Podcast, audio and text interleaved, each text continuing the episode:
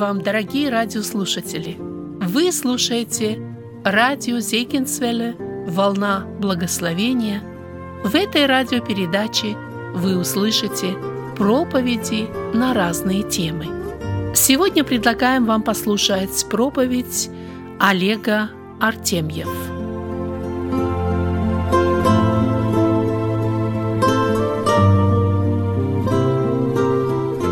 Облекитесь во всеоружие Божие. Это наша тема. И давайте мы с вами зададим вопросы. Итак, почему нам нужно облечься в это всеоружие? Разве нам что-то или кто-то угрожает? Что это за всеоружие? Из чего оно состоит? А у меня есть ли это всеоружие? Как проверить лично мне? Ну и, наверное, самый главный вопрос, который мы будем больше внимания уделять, как практически облечься во всеоружие, какие конкретные шаги нужно сделать. Облекитесь. Мы обращаем внимание на то, что это повеление. Почему? Потому что наша брань, я выделяю, видите, это желтым цветом, значит, это важное ключевое слово. В греческом «пале», то есть битва, борьба, ближний бой и я хотел бы обратить ваше внимание, рукопашная схватка. И эта схватка не против крови и плоти. То есть мы делаем первый вывод. Мы находимся посреди духовной битвы, то есть борьбы, ближнего боя или рукопашной схватки.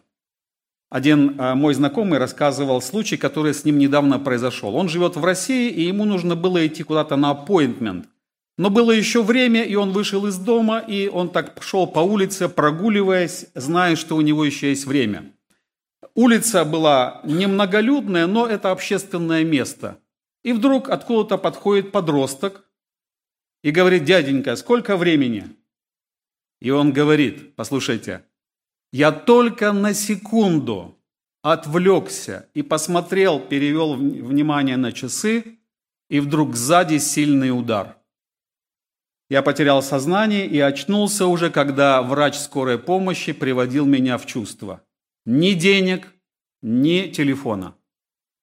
И я получил урок. Смотрите, когда мы выходим, да, и даже дома, везде, в духовном смысле, нас всегда поджидает это буквально близкая рукопашная схватка. Почему? Задаем следующий вопрос. Армия врага хорошо организована и подготовлена, хочу обратить ваше внимание, за много-много веков.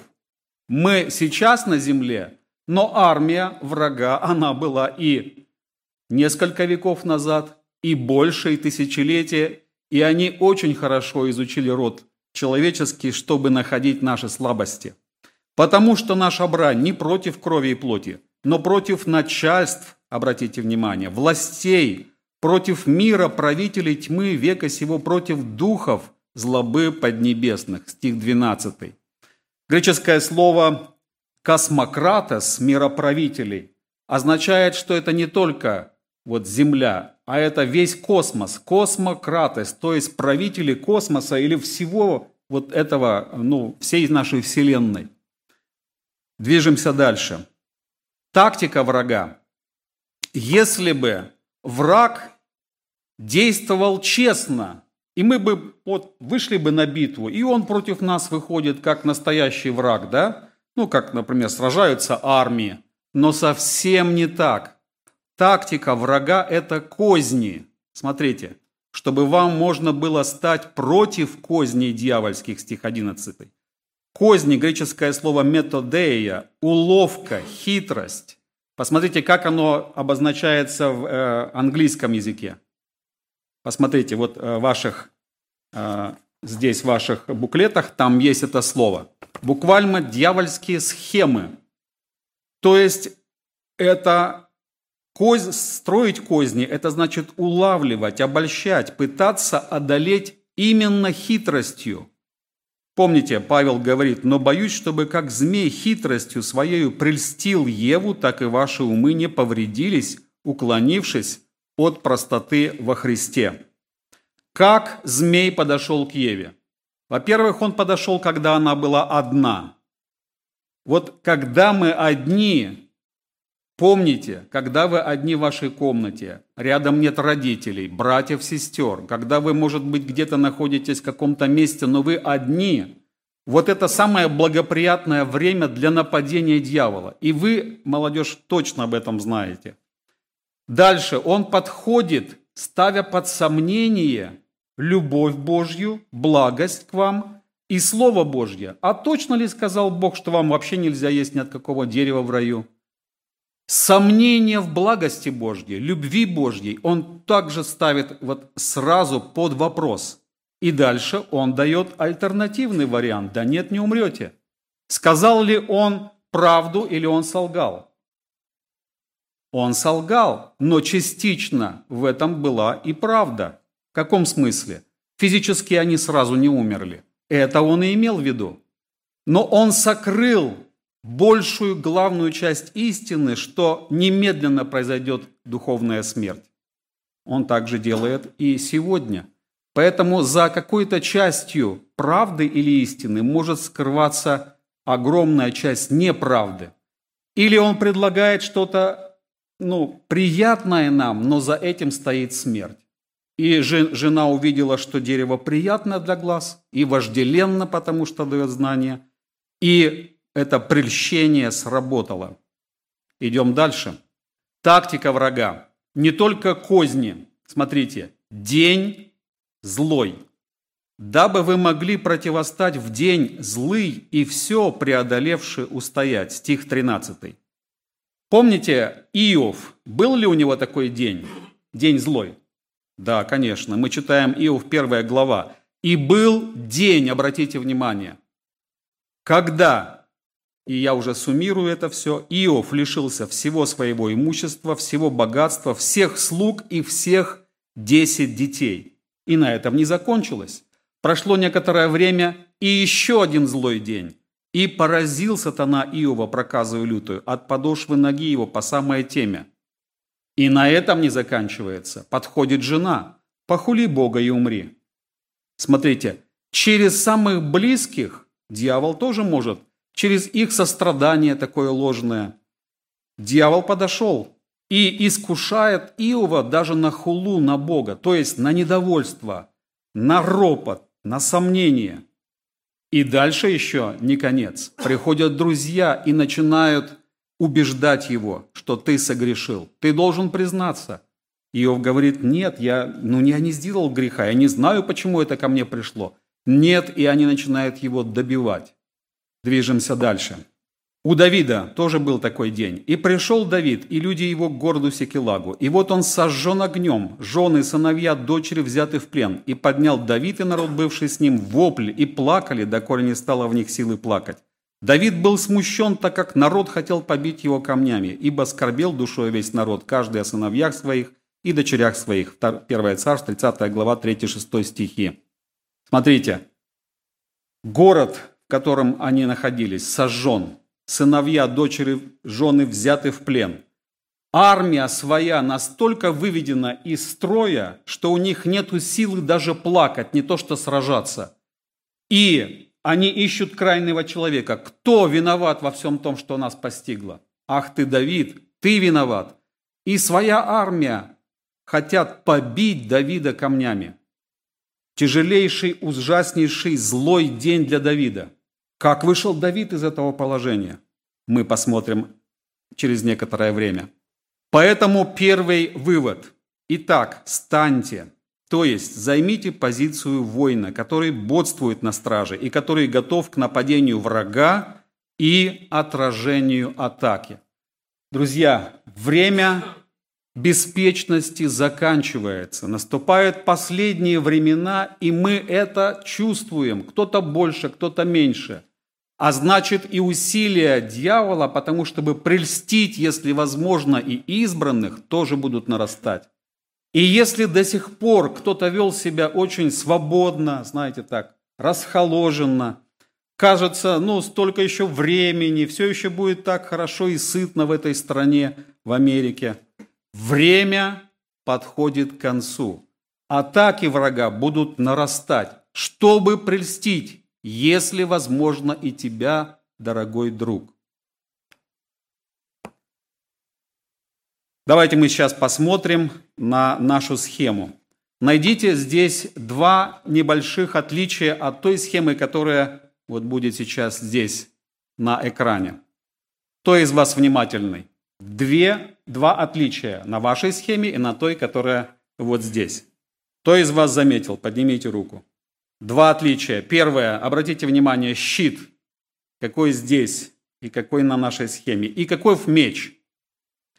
Да, и если мы внимательно вникаем в Слово Божье, то мы видим небольшую разницу. Есть разница и в щите, и в мече.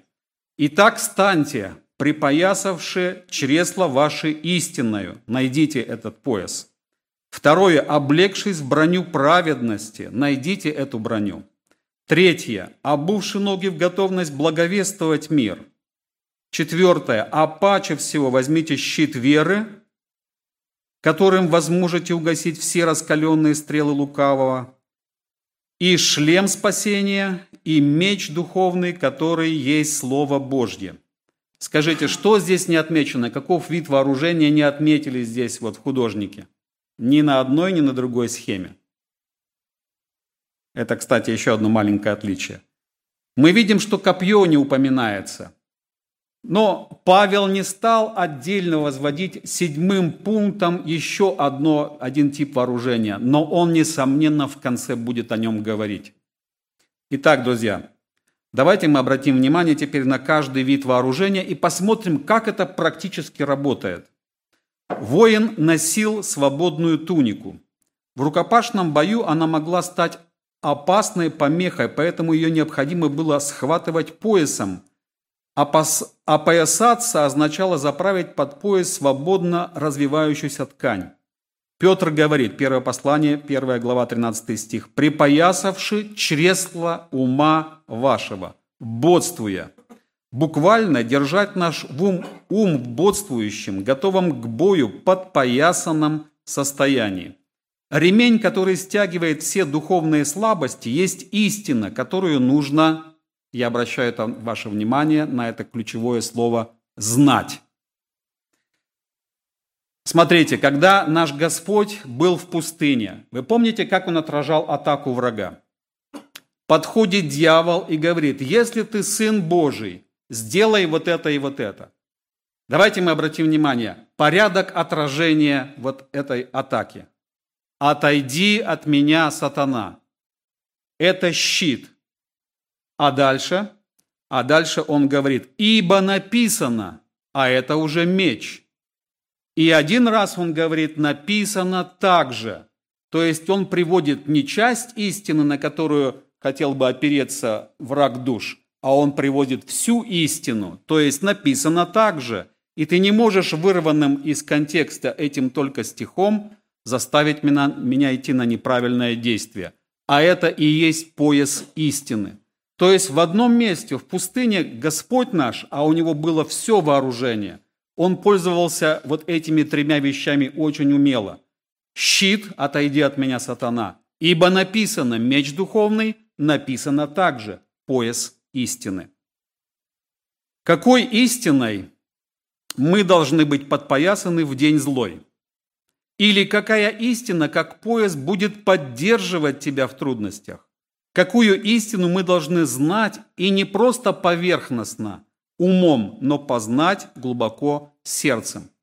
Давайте мы сейчас обратим внимание, как победил искушение, которое пришло к Иову, сам Иов. Как он отразил вот этот первый день злой, который пришел к нему. Вы помните, что он сказал? Давайте мы вспомним. Господь дал, Господь и взял. Да будет имя Господне благословенно. Иов 1 глава 21 стих. Второй день злой поражает дьявол его сильной проказой. Какую истину знал Иов, которая как пояс истины, она помогла ему преодолеть этот день злой. Неужели доброе мы будем принимать от Бога, а злого не будем принимать? Во всем этом не согрешил Иов устами своими. Иов 2 глава 10 стих. Смотрите, Если мы знаем эти истины и знаем не просто умом, но сердцем глубоко, когда к нам придет, а мы не сомневаемся, каждому из нас придет день злой, и не один. Может быть, что-то случится со здоровьем, с имуществом, может быть, случится что-то с транспортом, с твоим домом, на работе. Может быть, ты потеряешь э, доход или деньги, или что-то еще. Но придет этот случай, как мы слышали. И, конечно, нужно проверять себя в первую очередь. Но во-вторых, если мы видим, что это идет нападок сатаны, мы должны быть вооружены истиной. Да, потерял, но Господь дал, Господь взял. Да будет имя Господне благословенно. Молодежь, послушайте, вот здесь, в такие моменты, очень важно наш мысленный настрой и исповедание наших уст. Когда мы это говорим, это имеет огромный вес в духовном мире.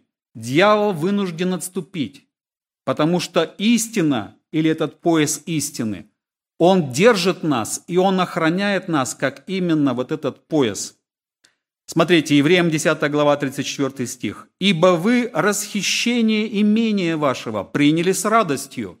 И опять ключевое слово – зная, вот она истина, что есть у вас на небесах имущество лучшее и неприходящее.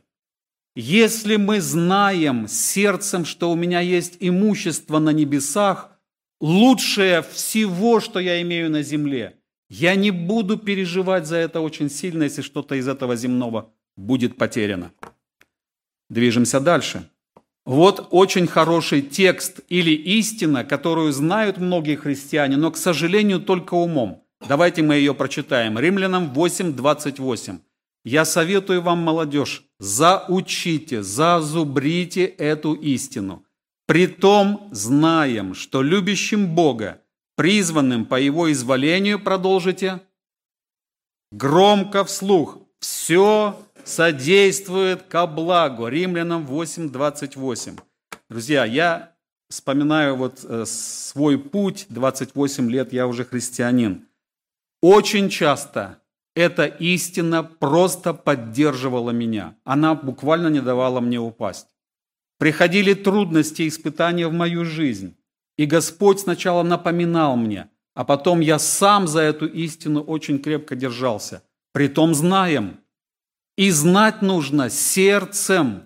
А когда ты будешь знать сердцем? Когда придет испытание, и ты приведешь на память это Слово Божье, эту истину, и ты будешь исповедовать устами своими.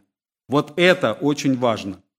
Еще Иакова первая глава тоже нужно зазубрить. «С великой радостью принимайте, братья мои, когда впадаете в различные искушения». И опять наше слово «зная», вот она истина, что испытание вашей веры производит терпение. Терпение должно иметь совершенное действие, чтобы вы были совершенны во всей полноте, без всякого недостатка. Один брат говорит, приходит трудность, склоняюсь на колени, никакой радости нету. А здесь написано с великой радостью. Откуда радость взять? Но я, говорит, я начинаю говорить Господу в молитве. Так, Господи, я хочу быть послушным Твоему Слову. Ты говоришь, что я с великой радостью должен принять вот эту трудность, которая пришла в мою жизнь. У меня нет радости. Но Ты наполни Словом истинной радостью мое сердце.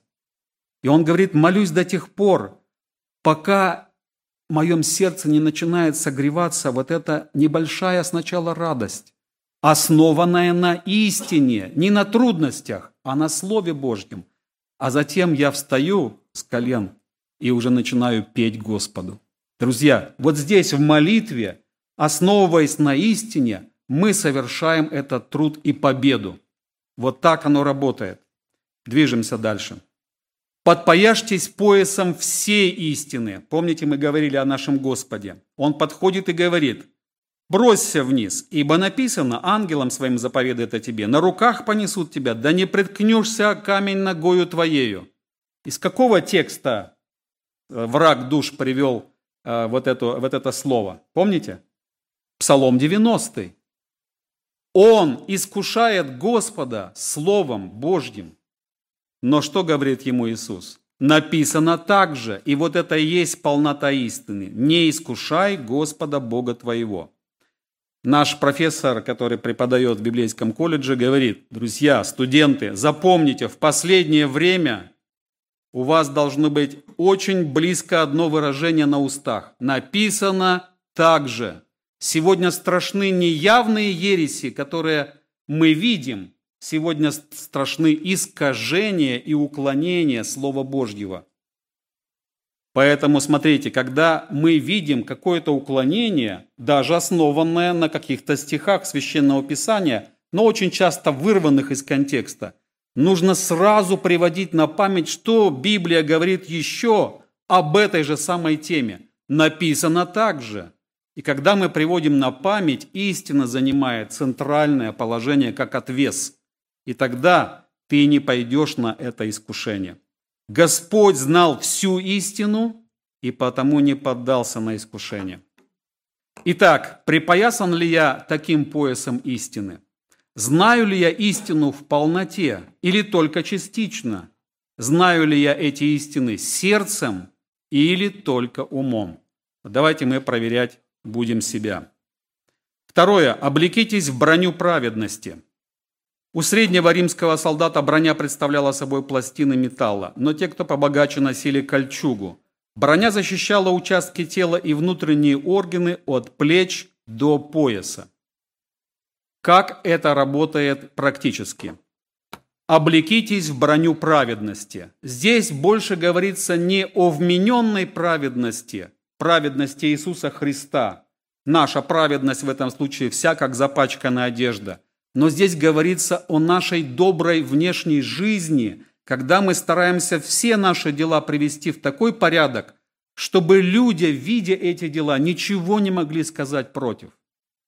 Тогда князья и сатрапы начали искать предлога к обвинению Даниила по управлению царством, но никакого предлога и погрешностей, выделяем эти слова, не могли найти, потому что он был верен, и никакой погрешности или вины не оказалось в нем.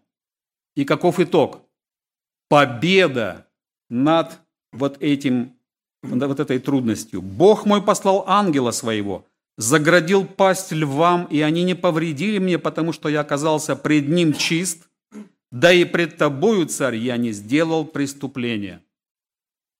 Когда мы просматриваем свою жизнь, мы часто не замечаем некоторые мелочи. Да, и здесь можно легко поступить, и здесь можно обещание свое нарушить, да, и здесь можно быть где-то нечестным. Мы слышали э, сегодня уже напоминание и вчера. Нужно идти путем чистоты, честности во всех внешних поступках. Да, будут искушения. Будут искушать на то, чтобы пойти неправильным путем, где-то слукавить, где-то что-то сделать такое, что идет против совести. Дорогой брат и сестра, давайте будем молиться сегодня – чтобы эта броня праведности была на нас. Если ее не будет, то мы не сможем устоять в это последнее время. Третье. Обуйте ноги в готовность благовествовать мир. Обратите внимание на вот эту обувь. По реконструкции, по раскопкам, реконструкции вот постарались сделать как можно ближе э, к тому, какой она могла быть. Конечно, обувь была разная, но вот эта римская обувь являла собой сапожную работу наивысшего качества. Подошва укреплялась шипами для уверенной ходьбы по гладким поверхностям. Шипы также предохраняли обувь от быстрого снашивания подошвы. Тонкие мягкие ремешки из настоящей кожи удобно облегали топографию ноги. Обувь была легкой и по весу практически незаметной для того, кто в ней ходил. Обувь в духовном смысле – это готовность благовествовать мир. К нам приезжал преподаватель, который поделился следующей статистикой. В бывшем СНГ по опросам среди верующих, вдумайтесь в эту цифру, 90% христиан за целый год никому не говорят о Христе. Проверяем себя, обуты ли мои ноги в готовность благовествовать мир. За год, который прошел, был ли хотя бы один человек, которому я засвидетельствовал об истине, об Иисусе Христе. А, бывают у нас такие моменты, когда мы путешествуем, что-то делаем, И мы даже не думаем о том, что вокруг нас люди, которые, ну, часто сами готовы нас спрашивать. Один раз я летел в самолете, и вы знаете, что если лететь на то побережье, 5 часов лету, но вот еще до того, когда пришла эта эпидемия, а, ты садишься в самолет, и сразу через где-то полчаса несут тебе кофе, чай, ну и можно попить. Я всегда готовлю свои бутерброды, раскладываю и жду мой чай. Ну и вот идут стюардессы, развозят напитки, в том числе чай, кофе. Я ничего не говорю, просто молча жду и в это время читаю книгу. И вдруг стюардесса обращается ко мне на чисто русском языке и говорит, а вы что, с России? Я говорю, ну да, правда, а как вы догадались? А у вас русский бутерброд, говорит, на весь самолет пахнет русской колбасой. Я говорю, точно, я даже не обратил внимания. А что это вы читаете? Я никогда не видела такой книги. Я читал название книги «Духовная война». Я говорю, это христианская книга. Она говорит, да, как интересно. А можно немножко побольше узнать? Друзья, и потом Бог дал нам где-то целый час беседовать с ней. Когда вот уже немножко э, все они развезли, я вышел в коридор, и потом вот она сама спрашивала многие-многие истины. Этот человек с разбитой судьбой, и Бог так подготовил ее, что эта встреча была не случайная. Друзья, давайте будем внимательны. Когда в следующий раз я собираюсь лететь, я говорю своей жене, жена, приготовь мне мой евангелизационный бутерброд – еще один э, интересный случай со мной произошел, который тоже меня научил одной истине. А, тоже я должен был лететь на северное, э, на, на нашем побережье, на север.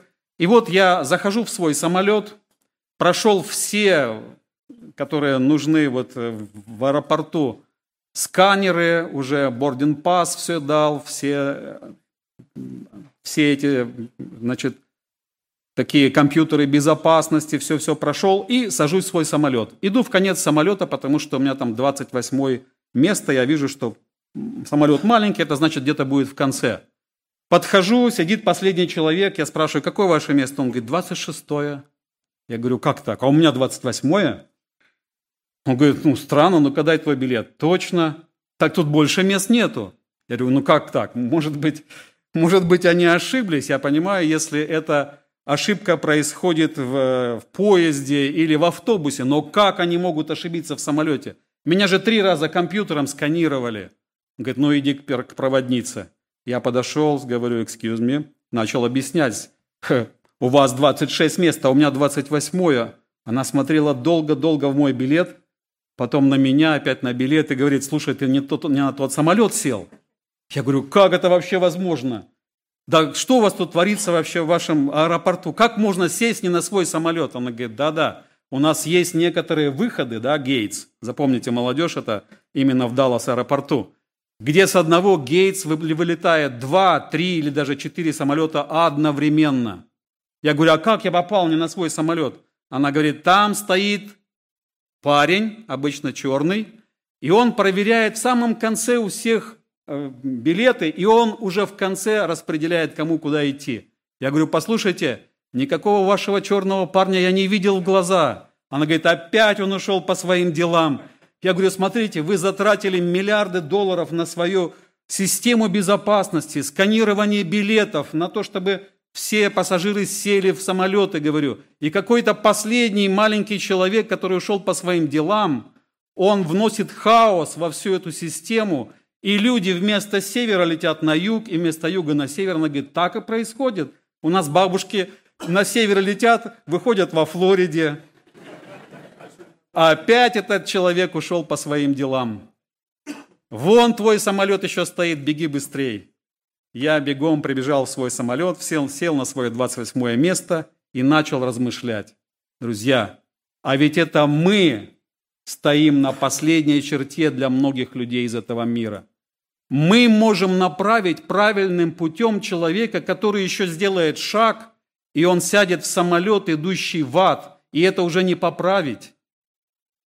И если мы пошли по своим делам и занялись не тем, свои дела поставили выше дел нашего Господа Иисуса Христа, как этот парень черный поставил свои дела выше компании, произойдет ужасная трагедия, которую уже не поправить.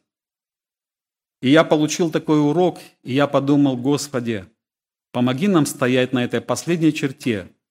И может быть какой-то человек уже готов идти в ад, он готов сесть в этот, условно говоря, самолет, который пойдет в это место погибели. И ты даешь мне стоять на этом месте, чтобы перенаправить его, и чтобы он сел совсем другое царство, вошел в царство Иисуса Христа. Помоги быть таким человеком. Хотел бы молиться тоже вместе с вами, чтобы у нас была эта готовность в это последнее время – и мы видим, сколько разочарованных людей, которые потеряли обычный уклад жизни, сколько наполненных страхом людей, сколько людей, которые находятся в разочаровании. Это, а, можно так сказать, самое лучшее время для благовестия. Как раз подойти к человеку, который нуждается в Боге, который видит, что все, на что он надеялся, разрушилось. Самое лучшее время сегодня – говорить о Господе. Будем готовы это делать. Возьмите щит веры. Щит в греческом. Вот это слово. Тупиос. Большой щит в форме двери, в отличие от маленького круглого щита. Большой щит был почти в полный рост воина, и у вражеского стрелка не оставалось практически никакой возможности не только смертельно поразить, но и даже просто ранить его. Щит делался из прочного дерева и покрывался кожей в несколько слоев, которые перед боем пропитывались водою настолько сильно, чтобы угошать все зажигательные стрелы и дротики врага. Как это работает практически? Вот мы с вами уже посмотрели на нашего Господа. Когда Он говорит «отойди от меня, сатана», это и есть щит веры – когда к нам приходит мысль, и мы начинаем ее обдумывать, а мысль мы видим, что она нехорошая, но она нам нравится, и мы начинаем обдумывать, мы проиграли первую битву. Щит не сработал. Вот здесь должно наша быть твердость. То есть отойди от меня, сатана. Это и есть щит веры. Но Петр сказал, Анания, для чего ты допустил сатане вложить в сердце твое мысль, солгать Духу Святому и утаить из цены земли? Пришла им мысль Анании и Сапфиры. И вот здесь, в это мгновение, они не пободствовали. И эту мысль они приняли, она показалась им, ну, доброй, хорошей, приятной. Нужно было сказать, отойди от меня, сатана. Луки 24 глава. Но он сказал им, что смущаетесь и для чего такие мысли входят в сердца ваши? Ученики были в смущении, когда по воскресении они увидели Господа, и они подумали, что видят Духа. Дьявол хотел их смутить, чтобы они продолжали не верить в воскресение. Но он сказал им, для чего такие мысли входят в сердца ваши. И опять Господь напоминает, где ваш щит веры? Противостой этим мыслям. Дальше, Иеремия 4 глава. «Смой злое сердце твоего, Иерусалим, чтобы спастись тебе, доколе будут гнездиться в тебе злочестивые мысли. Ни одна стрела, множество сразу стрел зажженных. И если мы не стоим со щитом, то эти мысли не просто входят, будут гнездиться. Гнездо – это значит уже помысел – Мысль становится помыслом, помысел станет делом или словом, причем худым. Бытие 4 глава 7 стих. «У дверей грех лежит, он влечет тебя к себе, но ты господствуй над ним». Когда приходит этот грех, и он просится в сердце, отражай щитом веры. Именно точно так, как действовал наш Господь. Запомним эту фразу. «Отойди от меня, сатана». Произноси ее вслух – Произноси ее в разуме, но произноси обязательно. Запомни это. Придет искушение, отойди от меня, сатана. Оружие восставания нашего не плотские, но сильные Богом, на разрушение твердынь. Ими не спровергаем замыслы, и всякое превозношение, восстающее против познания Божия, и пленяем всякое помышление в послушании Христу. Есть ли у меня щит веры? научился ли я угошать раскаленные стрелы, то есть мысли лукавого. Вот проверяем себя, проверяем, когда я, э, ну, совершалось падение в моей жизни. Обязательно была мысль, которой ты не противостал. Шлем спасения. Пятое. Посмотрите, вот реконструкция римских шлемов по раскопкам, и мы видим, что они немножко отличались, но в общем мы видим, что они защищали голову и по возможности шею. Как работает это практически? Мы читаем в 1 Фессалоникийцам 5.8 «облегшись в шлем надежды спасения». Помните, когда Иоаннафан пришел, он укрепил Давида упованием на Господа. Этот урок, преподанный через, а, от Господа через Иоаннафана, думаю, что сильно запал в сердце Давида. И мы видим 1 Царство 30 глава 7 стих. Давид, помните, день злой, своя армия хочет побить его камнями. Силы сражаться нету вообще, город сожжен – Дети, жена, все уведены в плен. И нету сил ни догнать, ни сражаться. Что делает Давид? Шлем спасения или шлем надежды спасения. Но Давид укрепился надеждою на Господа, Бога своего. И он с малым количеством людей догоняет, отнимает и не просто возвращает все то, что он имел, он еще в несколько городов Израилевых посылает добычу. Настолько сильным была победа. Почему? Отдел шлем надежды спасения. То есть вот когда к нам приходит какая-то ситуация, то мы здесь должны сделать шаг надежды на Господа. Это всегда требует огромного усилия. Сделать шаг доверия Богу – это огромное усилие, делайте его в молитве.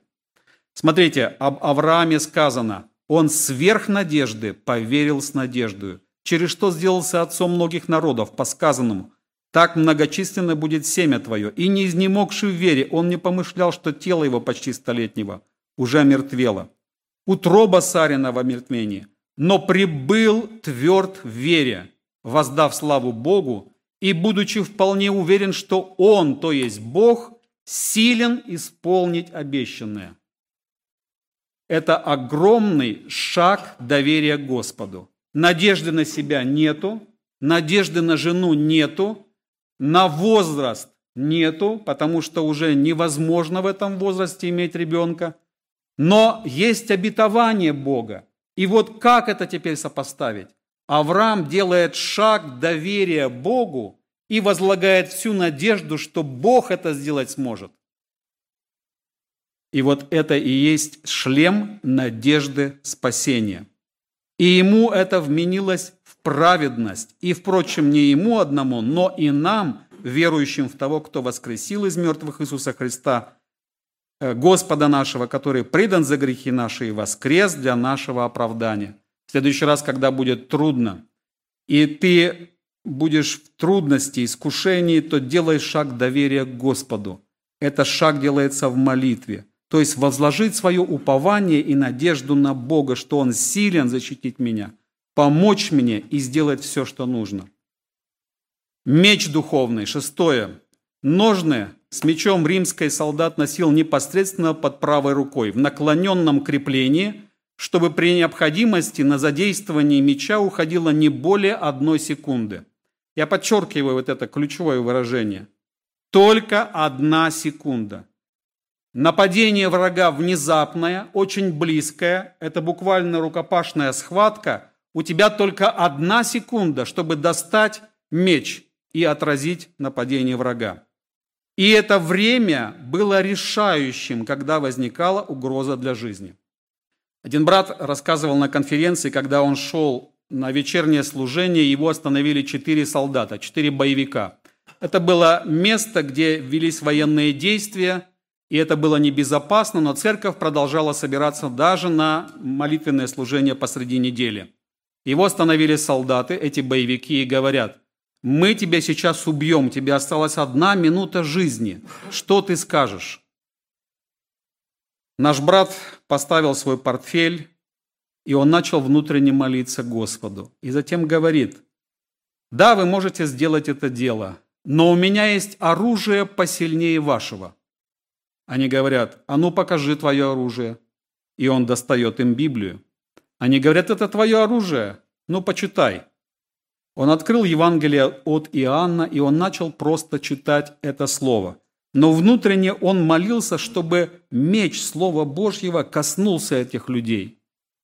Прошло несколько минут, и он заметил, что у этих солдат, а они были вооружены до зубов, вдруг начали течь слезы. Они начали плакать. Их автоматы повисли, они опустили головы. И затем они говорят, «Отец, мы не будем тебя убивать. Ты настоящий верующий. Иди своей дорогой». Он пошел своей дорогой и продолжал молиться за этих четырех солдат, которых коснулось слово. Их ожесточенные сердца, наполненные злобой, в этот момент от слова начали таять. И это слово начало делать свое сокрушающее действие – и когда мы верим в силу, когда мы сами вооружены этим мечом, и мы можем его с молитвой передавать другим людям, оно будет действовать очень сильно. Я думаю, что каждый из вас в этом был удостоверен. Я сам многократно тоже видел это действие слова. Теперь, друзья, давайте мы с вами проведем небольшой тест, но очень-очень важный. Сейчас будем, будем работать все буквально. Смотрите, что мы будем делать сейчас? Вы помните, сколько вам дается времени, чтобы вы достали свой меч? Одна секунда. И отразить атаку. Вот атака. Вас одолевают заботы. Время пошло. Молодцы, друзья. Некоторые успели достать свой меч. Большинство погибли. Итак, все заботы ваши возложите на Него, ибо Он печется о вас. Смотрите, меч Слова Божьего должен быть приготовлен. А это значит, что сейчас ты должен его готовить. Просто готовь. Другое место. Возложи на Господа заботы твои, и Он поддержит тебя. Не заботьтесь ни о чем, но всегда в молитве и прошении с благодарением открывайте свои желания пред Богом – и мир Божий, который превыше всякого ума, соблюдет сердца ваши и помышления ваши во Христе Иисусе. Здесь Павел приводит военный термин. Слово «соблюдет» означает гарнизон солдат, который занял город и установил комендантский час. Невозможно без разрешения главнокомандующего никому, слышите, ни одной мысли, никакому помышлению, никакому неправильному чувству – не выйти из города, не войти в него без разрешения главнокомандующего. Военный термин «соблюдет». Мир Божий соблюдет сердца ваши, если мы открываем наши желания пред Богом в молитве и уповаем на Господа в этот момент. У вас одна секунда, чтобы достать меч Слова Божьего и отразить атаку. Вас пугают ночные страхи. Время пошло. Молодцы, я слышу, некоторые достали свой меч. Опять не все, сестры. К вам приходят ночные страхи. Все, вас ночные страхи одолели. Следующее.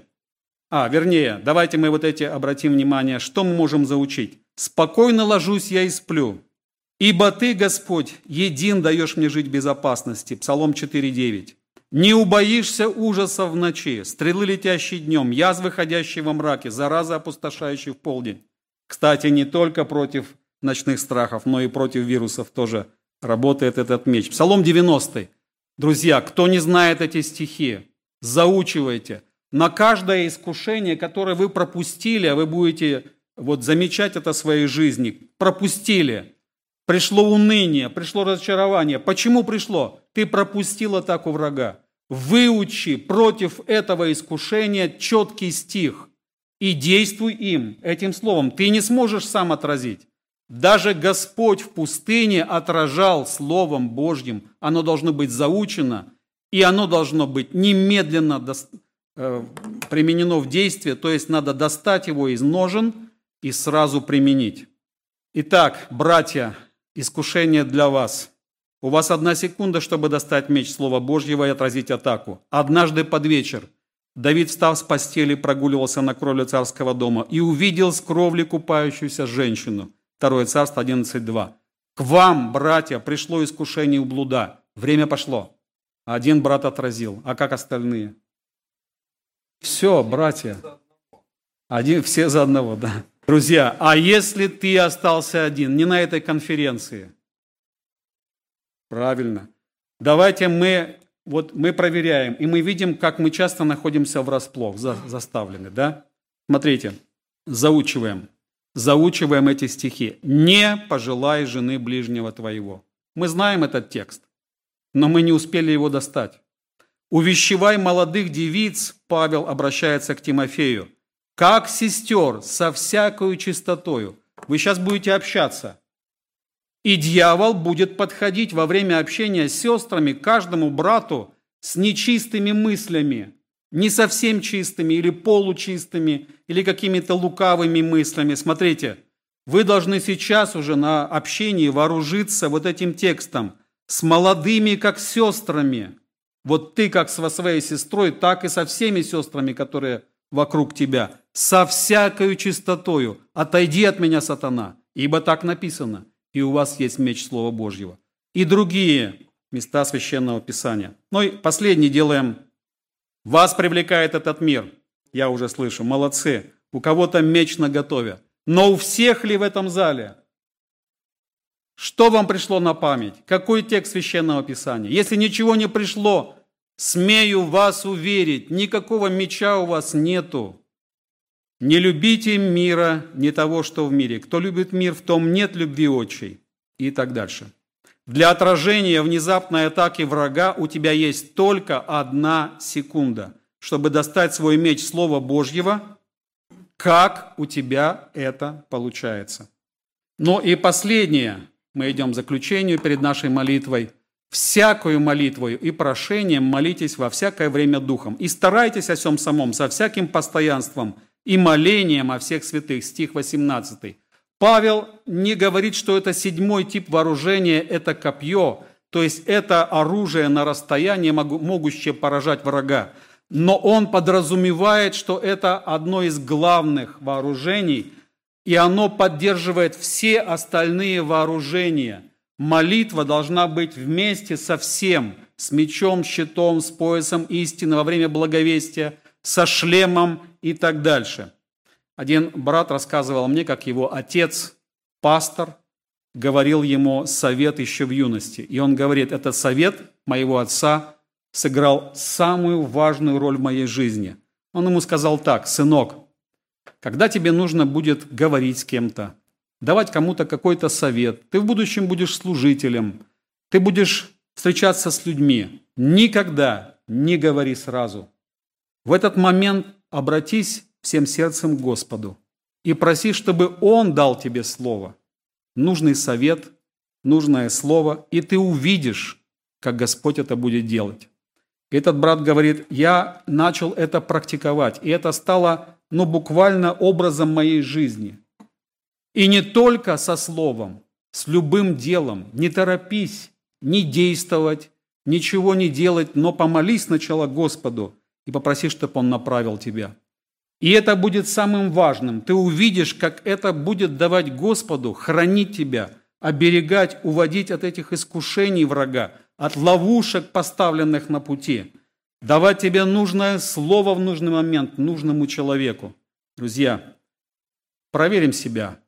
Здесь Павел говорит о важности молитвы, о разнообразии молитвенной жизни – во всякое время о настойчивости, о старании, которое мы должны при, прилагать к этому, о том, что не просто умом, а духом молиться, с постоянством и о чем, то есть предмет нашей молитвы, о всех святых.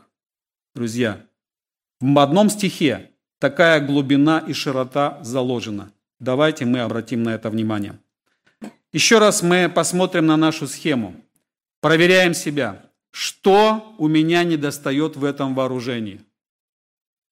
Друзья, проверяя себя, я часто вижу, что и этого недостает, и этого недостает. и щита нету, и шлема, и всю истину еще не знаю, и мечом духовным действовать не могу, и готовности к благовестию нету, и праведности часто не хватает. Друзья, так как мы вообще можем устоять? И вообще, как мы приехали на конференцию, если у нас уже ничего нету? Но добрая весть в том, что прими все оружие Божье. Господь его приготовил, и Он обращает внимание, так положил молодежи на сердце, чтобы эта истина сегодня прозвучала для меня и для тебя, дорогой друг.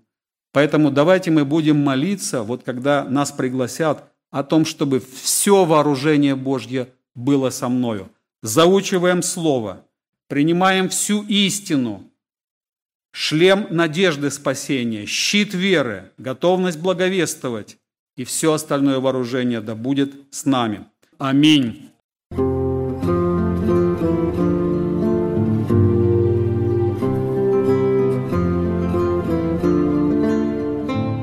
Говорил Олег Артемьев. Вы слушали радио Зегенсвелле «Волна благословения», город Детмалт, Германия. Дорогие радиослушатели, мы желаем вам Божьих благословений.